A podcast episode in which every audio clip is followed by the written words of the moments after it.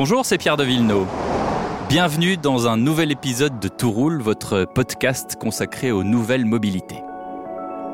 Aujourd'hui, je vous propose un petit tour à bord d'une Jaguar, mais pas n'importe laquelle.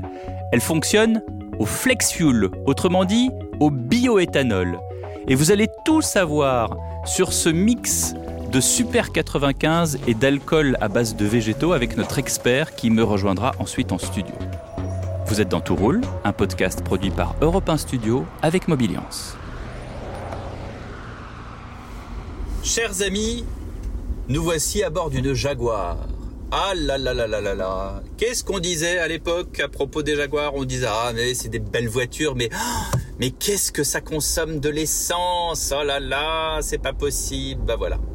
Eh bien le Jaguar dans sa grande sagesse se lance dans le flex fuel. Et oui, le flex fuel, c'est quoi? Je peux prendre l'essence qui me plaît. Je peux rouler au Super 95, mais je peux rouler aussi au Super E85, au Super éthanol. Et oui, et en ce moment, quand l'essence euh, avoisine les 2 euros, et eh bien là, effectivement, on se retrouve avec un super éthanol à 80 centimes, un petit peu moins, entre 75 et 78 centimes le litre. Ce qui est bien plaisant, surtout quand on roule en Jaguar. Bon, alors, la Jaguar en question est une E-Pace, je prononce E à la française, E-Pace si vous préférez, pour ne pas confondre avec la I, I-Pace, donc avec un I comme Isidore.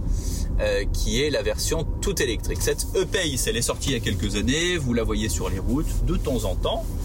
Euh, souvent euh, en France, mais aussi dans d'autres pays, on lui préfère sa cousine, le Range Rover Evoque. Ce sont deux voitures qui effectivement sont faites sur le même châssis, mais elles ne sont pas exactement réparties de la même manière.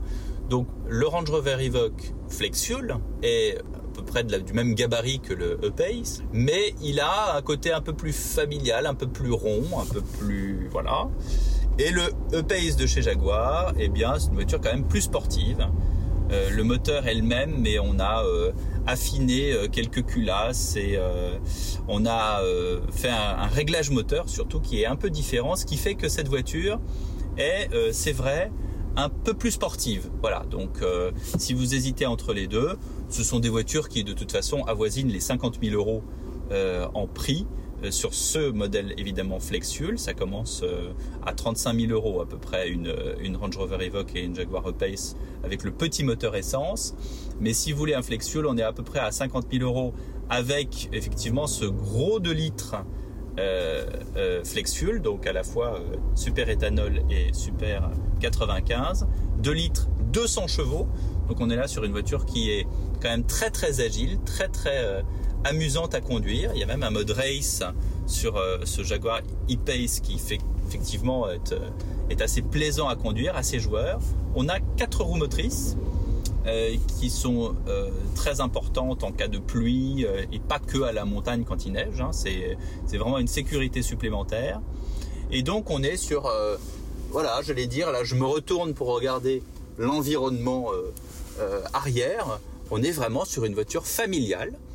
Jaguar a gommé euh, certaines, euh, j'allais dire, euh, réminiscences du passé. C'est-à-dire que la Jaguar aujourd'hui n'a plus de bois, de marqueterie, avec des, cabochons et des chromes partout. Il n'y a pas d'insigne très très voyant à l'extérieur. Un petit regret, c'est qu'il n'y a plus la tête de Jaguar qu'il y avait au milieu du volant. Maintenant, il y a un, Jaguar élancé qui avait à l'époque euh, au, niveau du capot. Bref, ce sont des petits détails mais qui ne trompent pas, c'est-à-dire que Jaguar n'est plus euh, cette marque de luxe euh, impossible. on s'achetait une Jaguar vraiment quand on était très très riche. Là, vous avez des entrées de gamme qui sont, comme je le disais, à un tout petit peu plus de 30 000 euros sur la Jaguar XE et sur ce E-Pace. Donc finalement Jaguar est descendu en gamme, même s'il y a des modèles très très onéreux. Hein. Mais là on est quand même sur une voiture familiale. Et je vais vous dire là, entre 35 et 50 000 selon la version que vous prenez, honnêtement il y a des Peugeot et des Renault et des Citroën à ce prix-là. Donc Jaguar entre guillemets n'est plus ce que c'était. En revanche ça reste une voiture très agréable à conduire, très très euh, confortable. Hein. Là, en l'occurrence, on est sur du confort, confort, confort, alors qu'on n'est pas sur une suspension pilotée.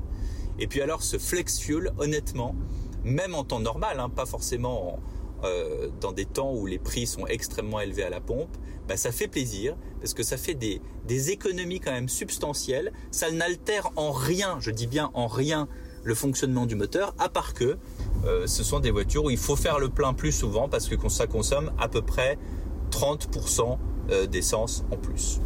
Voilà donc pour ce Jaguar E-Pace ou E-Pace. À vous de voir si vous le prononcez à l'anglaise ou euh, à la française. C'est une bonne note pour cette voiture. Et puis on roule en Jaguar quand même. Que diable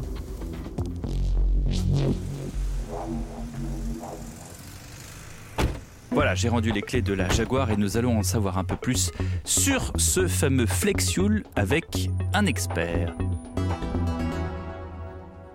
Bonjour Daniel Serravolo. Bonjour. Vous êtes directeur du groupe de distribution Saint-Christophe-Lorraine. Vous vendez des Jaguars, des Land Rover, mais aussi des Ford avec cette spécificité E85, ce carburant mi-super 95, mi-alcool végétal. Question directe, est-ce que vous en vendez beaucoup? Écoutez, euh, oui, les constructeurs, ils ont bien compris que cette arme, elle était redoutable hein, pour ceux qui produisent ce type de carburation, et en fait, ils nous en mettent à disposition. Donc, euh, c'est ce qu'on vend en priorité. Comment est-ce que vous, par exemple, sur une, une voiture justement comme cette Jaguar euh, E-Pace, quel est votre ratio entre diesel, essence et euh, flex fuel? Alors, écoutez, c'est pas compliqué parce que du diesel, il y en a plus du tout. Chez Ford. Oui.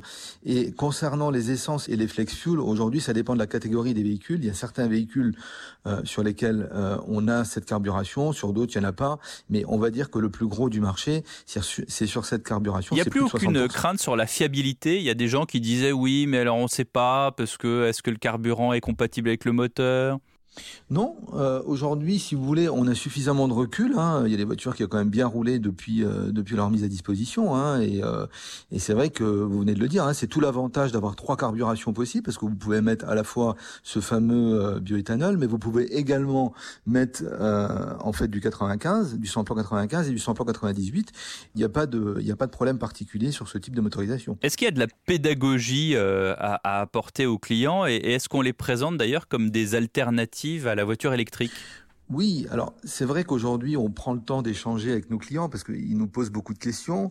Euh, ce qu'il faut savoir également, c'est que euh, aujourd'hui ce type de carburation consomme aussi un petit peu plus euh, qu'un samplon classique. Donc il faut aussi leur expliquer et puis on leur démontre hein, par des calculs hein, très simples qu'aujourd'hui cette surconsommation, elle va être largement récupérée par le coût par le coût euh, de ce carburant qui est beaucoup moins cher. Euh, et si vous voulez, pour vous donner euh, une proportion, hein, alors là je vais prendre le cas d'un véhicule voilà, comme celui qu'on est en train de présenter, c'est-à-dire sur un, un, sur un flex fuel Evoque par exemple, on estime que pour 13 000 km, vous avez fait une économie d'à peu près 600 euros.